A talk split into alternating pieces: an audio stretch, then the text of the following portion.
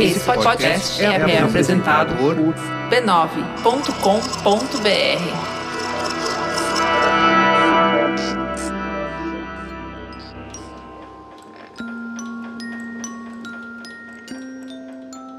Eu nunca ouvi falar de Carolina Maria de Jesus até chegar à minha vida adulta. Ouvi o seu nome pela primeira vez na universidade enquanto fazia minha graduação em História. Mas não ouvi em sala de aula, ouvi pelos corredores. Alguns alunos negros tinham feito uma intervenção no hall de entrada do Instituto de Ciências Humanas da Universidade Federal de Pelotas. Colaram cartazes com nomes de mulheres negras que foram importantes para a formação do pensamento negro brasileiro. Dentre tantas estava o nome de Carolina presente nos corredores, mas ausente do nosso curso de história. Acontece que eu não dei muita atenção naquele momento. E pouco tempo depois, nos anos seguintes, passei a ouvir seu nome aqui e ali. Eram informações esparsas sobre a vida e sobre os livros que ela escreveu, sobre o fato dela ser favelada e escritora, coisa excepcional na cabeça de muitos. Mas a gente sabe que não tem nada de excepcional nisso. As favelas do Brasil são um histórico celeiro de pensadores, criativos e fazedores como Carolina. A excepcionalidade dela está no fato de que ela ainda morava na favela do Canindé, na zona norte de São Paulo, quando se tornou mundialmente conhecida. Conhecida por publicar em livro um diário que relatava sua luta para manter seus três filhos longe da fome e da miséria. Quarto de Despejo foi o livro mais vendido do Brasil durante seis meses, quando foi lançado em 1960. Foi traduzido em mais de 13 línguas, editado em diversos países na Europa, Ásia e América Latina. Sua história de vida virou peça de teatro e longa-metragem no cinema internacional. Recebeu prêmios, foi bajulada por presidentes, intelectuais e escritores do calibre de Pablo Neruda. E até hoje eu me pergunto como uma pessoa tão grande como Carolina pode desaparecer da memória pública brasileira. Acho que essa é a real excepcionalidade dessa história. De algum jeito, parece que a vida de Carolina Maria de Jesus sempre esteve pelos corredores da memória coletiva, nunca no centro. Mas ao que parece, isso não foi um mero acidente, uma obra do acaso. Meu nome é Tiago André e esse aqui é o História Preta. Você está ouvindo Carolina uma temporada sobre a escritora negra que ficou famosa no mundo inteiro, mas foi esquecida pelo seu próprio país. Episódio 1 Fora do Lugar.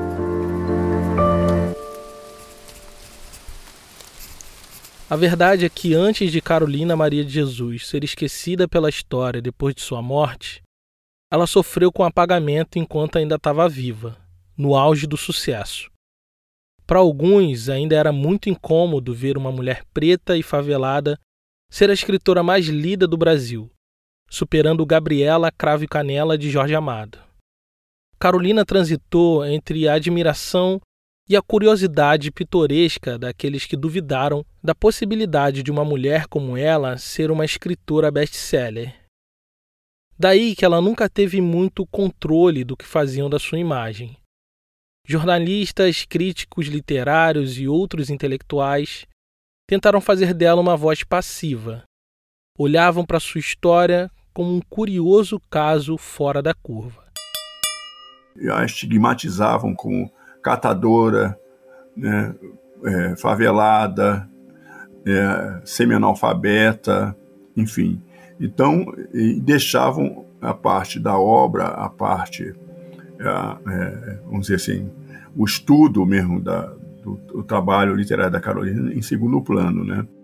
Esse é o Tom Farias, jornalista, pesquisador e escritor da biografia Carolina, lançada pela editora Malê em 2019. O pensamento da Carolina, o que ela escreveu, o que ela falou, em segundo plano. O que vinha em primeiro plano era sempre aquela mulher, sabe, pobre, largada, com aquele lenço na cabeça, enfim, com aquelas imagens da favela. Favelada ou ex-favelada virou praticamente seu nome e sobrenome nos jornais e publicações da época. Poucos tiveram o cuidado de ouvir e ler o que realmente Carolina tinha a dizer. Um desses poucos foi um tal de Audálio Dantas.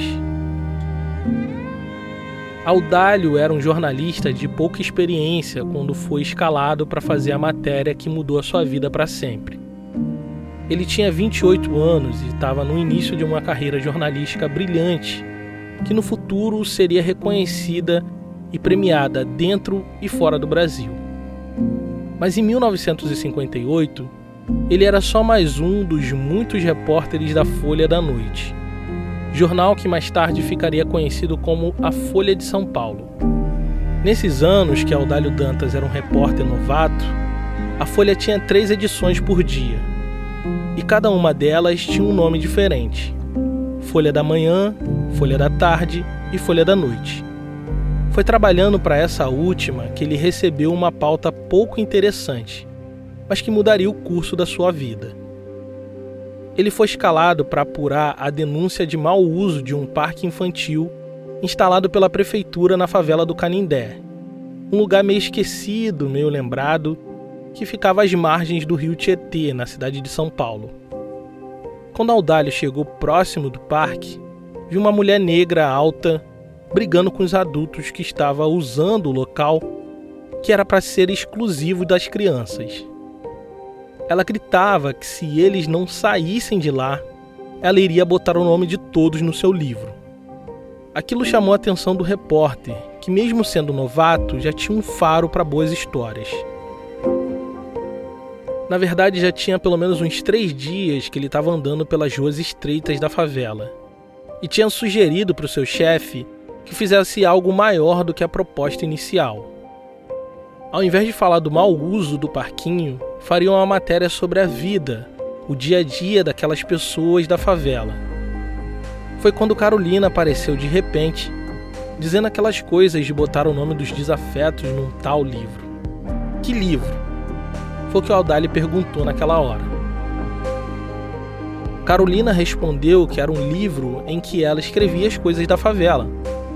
Aldalho pediu para ver e ela começou a andar pela rua, guiando ele até a sua casa, que na verdade não era casa, era um barraco de madeira, sem água encanada, sem esgoto ou luz elétrica. Naquele lugar que não parecia ter nada, Aldalho encontrou a história que iria mudar tudo. É encontro dos milhões, de milhões, né, cara? Porque os dois tinham os objetivos exatamente, um a procura e outro a mostra, né? Na penumbra daquele minúsculo barraco de madeira, Carolina mostrou todos os manuscritos divididos em muitos cadernos, alguns deles sujos e rasgados. Ela escrevia muito, tinha muitos romances, poesias, peças de teatro, e no meio disso tudo tinha um diário, onde ela registrava em primeira pessoa os dramas e as dores de viver em meio à miséria e à fome da favela. Audálio Dantas ficou impressionado com os textos de Carolina principalmente com as coisas que ela escreveu nesse diário. Segundo ele mesmo, ninguém mais além da negra Carolina poderia escrever histórias tão negras. O contraste de escrever bonito sobre coisas tão feias e difíceis deixou o jornalista de boca aberta. Nada do que ele pudesse escrever sobre aquela favela estaria à altura da escrita de Carolina Maria de Jesus. Por isso ele prometeu na mesma hora enquanto lia ali de pé, que publicaria em livro tudo o que ela escreveu naquele diário. Carolina mal podia acreditar nas coisas que estava ouvindo. Ela perseguiu esse momento a vida toda. O momento em que finalmente seria escritora de verdade. Dessas com livro publicado e tudo mais. Há anos mostrava seus cadernos e manuscritos em redações de jornais e as pessoas que considerava importantes mas ninguém se interessava pelas coisas que uma favelada tinha para escrever.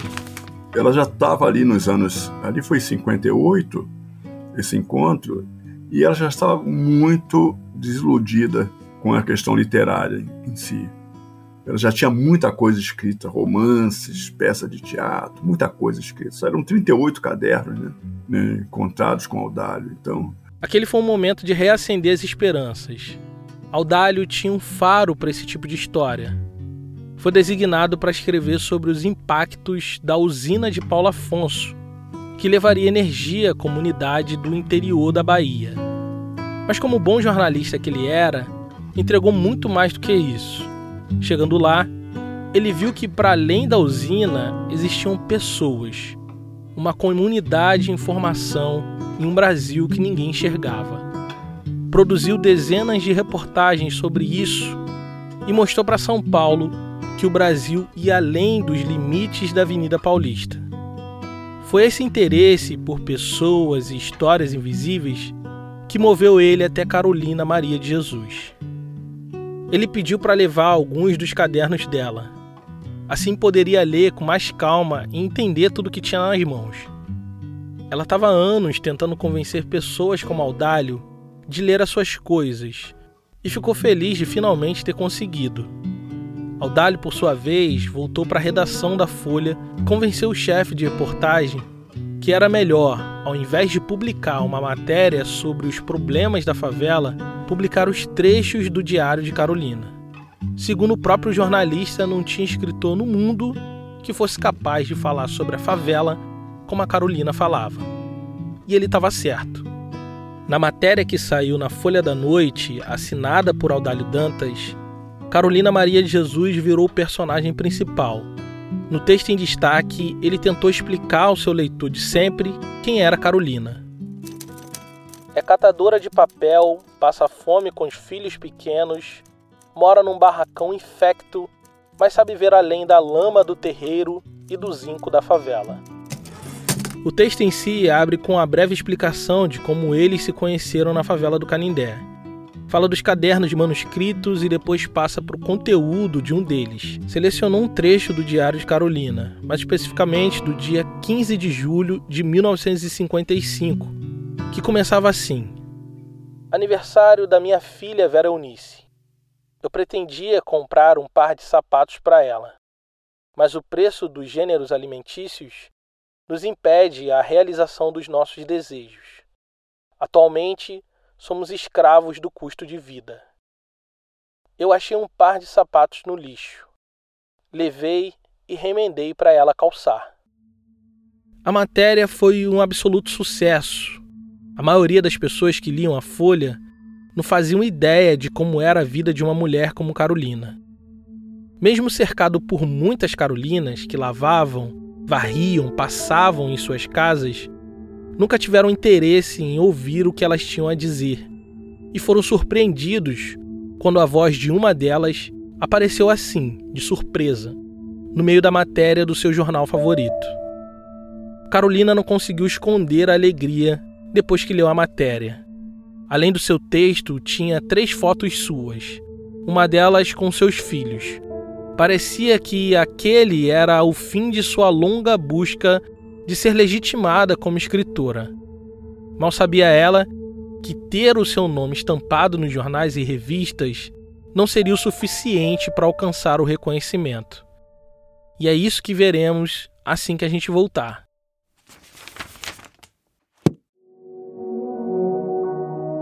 Nosso conteúdo aqui no feed sai a cada 15 dias, mas nossos apoiadores ouvem História Preta toda semana. Por apenas 10 reais por mês, você também terá acesso ao podcast exclusivo para apoiadores. É um episódio secreto, uma temporada extra, para quem não aguenta ficar sem história preta na semana. Acesse apoia.se barra História Preta para nos apoiar. Para você ter uma ideia, nós acabamos de terminar uma temporada exclusiva sobre reis e rainhas negras que viveram no Brasil. E se você apoiar hoje, você pode ouvir essa e outras histórias que estão rolando por lá. Apoie em apoia.se barra História Preta, que com só 10 reais você recebe podcast extra, acesso ao nosso grupo secreto, desconto na nossa loja e uma newsletter que aprofunda nossos conteúdos. É muita coisa. Nosso conteúdo sempre será gratuito e com cada vez mais qualidade. Se você quiser nos apoiar e receber mais conteúdo em troca, acesse apoia.se barra História Preta.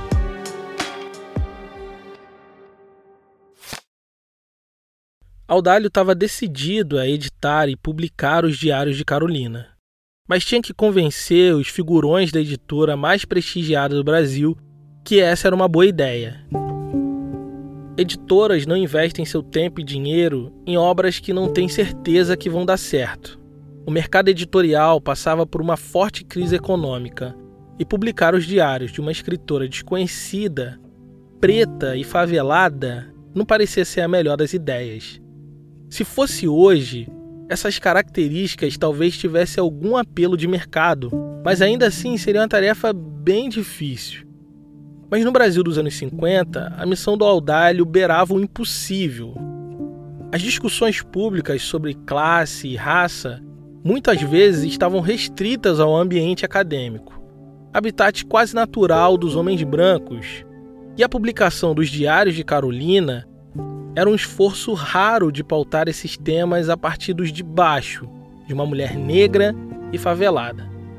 Ele tinha um amigo dentro de uma das editoras mais prestigiadas do Brasil, a Livraria Francisco Alves. Através desse amigo, conseguiu convencer os homens brancos com a caneta na mão que valia a pena ampliar a voz de Carolina. Quase dois anos depois do seu encontro com Carolina na favela do Canindé, os diários dela foi publicado em livro com o nome de Quarto de Despejo, o Diário de uma Favelada. Audálio passou esse tempo selecionando os textos e formatando o livro para que ficasse nos padrões do mercado editorial. Um ano antes do lançamento do livro, em 1959, ele escreveu mais uma outra matéria sobre Carolina. Dessa vez foi na revista O Cruzeiro, uma publicação que tinha muito leitor, que era bem diagramada e recheada de fotografia de página inteira. Era muito bem editada. Audálio fez um perfil detalhado de Carolina. Sob sua máquina de escrever foi construída a imagem pública da mulher que em pouco tempo teria o livro mais vendido do país. A matéria ocupava nove páginas da revista, fato raro para um personagem como ela. As fotos que ilustram o texto de Audálio mostram Carolina com o característico pano branco cobrindo a cabeça. Seu olhar distante e soturno combina bem com a dureza dos seus relatos sobre a favela. Em uma das fotos, ela cata papéis no lixo junto com sua filha mais nova, Vera Eunice. Em outra, carrega um saco de lixo pesado enquanto anda pelas ruas de terra da favela. As fotos posadas foram pensadas para reproduzir o dia a dia de Carolina, mas acabou reforçando estereótipos existentes a respeito da imagem de mulheres negras como ela. Quando o livro chegou às prateleiras da livraria Francisco Alves, a imagem de Carolina vivendo em meio à miséria já tinha se fixado na cabeça do leitor. E mesmo anos depois, tendo Carolina saído da favela para o topo dos livros mais vendidos do Brasil, as pessoas ainda tinham a percepção de que ela era uma mulher miserável, Ainda que vestisse roupas lindas e colares de madrepérola, estava para sempre confinada aos estereótipos que rondavam uma mulher preta no Brasil dos anos 60. Em agosto de 1960, surpreendendo a todos, Quarto de Despejo fez uma estreia magnífica. A primeira edição teve uma tiragem de 10 mil cópias, que se esgotaram em poucas semanas vendia algo em torno de 600 livros por dia, só na livraria Francisco Alves. Enquanto um livro normal, considerado sucesso pelos jornais da época, podia vender no máximo 50 por dia. Quarto de Despejo virou um best-seller instantâneo, batendo campeões de venda como Jorge Amado e Jean-Paul Sartre. O nome de Carolina Maria de Jesus estampou quase todos os jornais mas poucos deles deixaram que ela mesmo falasse por si. De posse de sua obra em uma meia dúzia de estereótipos, aos poucos jornalistas e críticos literários tentavam entender os motivos do sucesso daquela mulher. Afinal, o que uma favelada tinha a acrescentar para o mundo das letras e dos letrados? A Carolina conseguiu desvirtuar o mundo editorial. Conseguiu quebrar a espinha dorsal do, do, do cânone no Brasil. Ou seja, é preciso começar a pensar a literatura para um outro viés. E é o viés dessa mulher, Carolina. Então, quer dizer, um, esse mundo literato, esses letrados, todos eh, torceram o nariz, né? porque o livro da Carolina vendia e os deles, os deles não vendiam. Alguns se apressaram para dizer que Quarto de Despejo não tinha nenhuma qualidade literária. Era um acidente, uma obra do acaso, um golpe de sorte. Foi o que disse um tal crítico que assinava com o nome de Casmurro de Assis e escreveu o seguinte no jornal A Voz de São Paulo: A autora não é uma intelectual no sentido clássico, é uma trapeira e favelada é mesmo uma marginal da favela do Canindé. Escreve o seu diário como se estivesse escrevendo uma carta para outra marginal, sua comadre, da favela do Esqueleto. Sem qualquer intenção, sem objetivo, sem literatura. O perigo é que Carolina Maria de Jesus queira se tornar escritora. Alguns esboçaram algum elogio ao livro, a grande maioria questionou se ele realmente tinha algum valor como obra literária. Mas quase todos concordaram numa coisa: para eles, Carolina não era uma escritora de verdade. Quarto de Despejo não dava a ela a legitimidade de se pôr lado a lado com uma Clarice Lispector, uma Raquel de Queiroz ou qualquer outra grande escritora da sua época. Carolina Maria de Jesus era vista como um acidente, acreditavam que ela era incapaz de reproduzir aqueles feitos com outras obras. Para muitos, o Quarto de Despejo era uma obra de marketing, um sensacionalismo montado que não tinha valor algum para a literatura. Foi o que escreveu o articulista do Correio Paulistano quando atacou pessoalmente a figura de Carolina. É vergonhoso que numa cidade que se supõe culta como é São Paulo, isso aconteça. Em primeiro, porque quem escreveu o livro apenas visou uma vingança contra a sociedade. E segundo, porque o livro não vale nada, nem mesmo como pesquisa social, e nada literalmente falando. Para que, pois, publicar tais objetos amontoados de monstruosidade? A sociedade em si, como instituição, é que não tem culpa, mas a adoção dessas carnavalescas ideologias que geram o socialismo. Enquanto alguns desprezavam o valor de sua escrita, outros reconheciam a qualidade da sua narrativa, tanto que passaram a duvidar que fosse ela mesma a autora do livro. Então, no caso da Carolina é o seguinte, dizer, primeiro tinha o, o, viés dela, né, pobre, negra, favelada.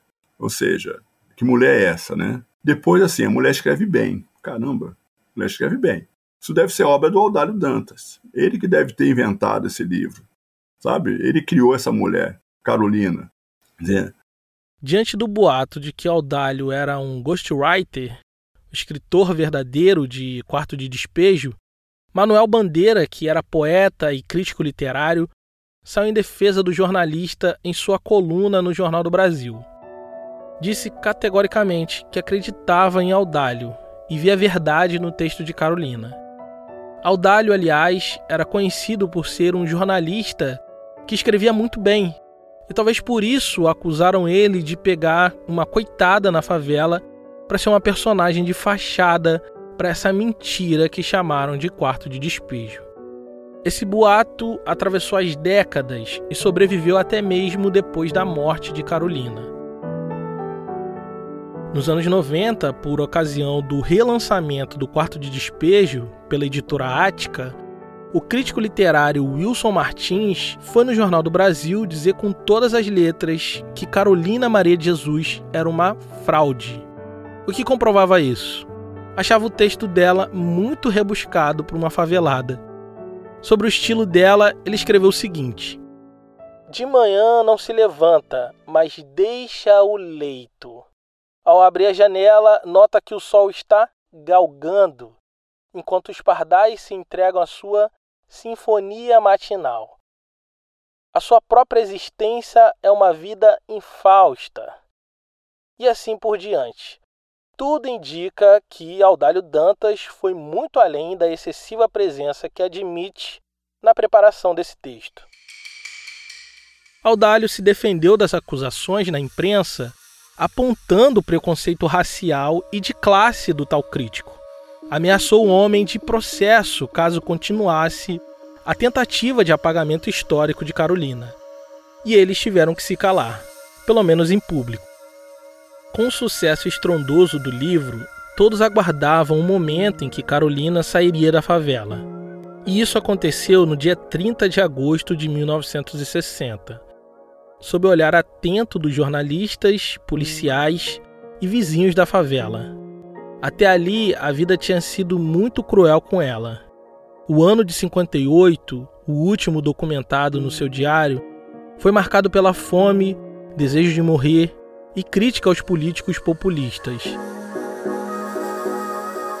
Sob sua caneta, a cidade de São Paulo parecia implacável e impiedosa indiferente ao sofrimento da favela. Quando se mudou da favela do Canindé sob aplausos e pedradas dos vizinhos, Carolina foi alvo da maldade da imprensa mais uma vez. Uma dezena de matérias escandalosas fez parecer que ela, na verdade, era algum tipo de fraude por abandonar a favela na primeira oportunidade. Como se ela perdesse a sua verdade por não ser mais uma vivendo na miséria. Mas o que parece, o que eles desejavam era confinar a Carolina na imagem da eterna favelada. E de certa forma, eles conseguiram.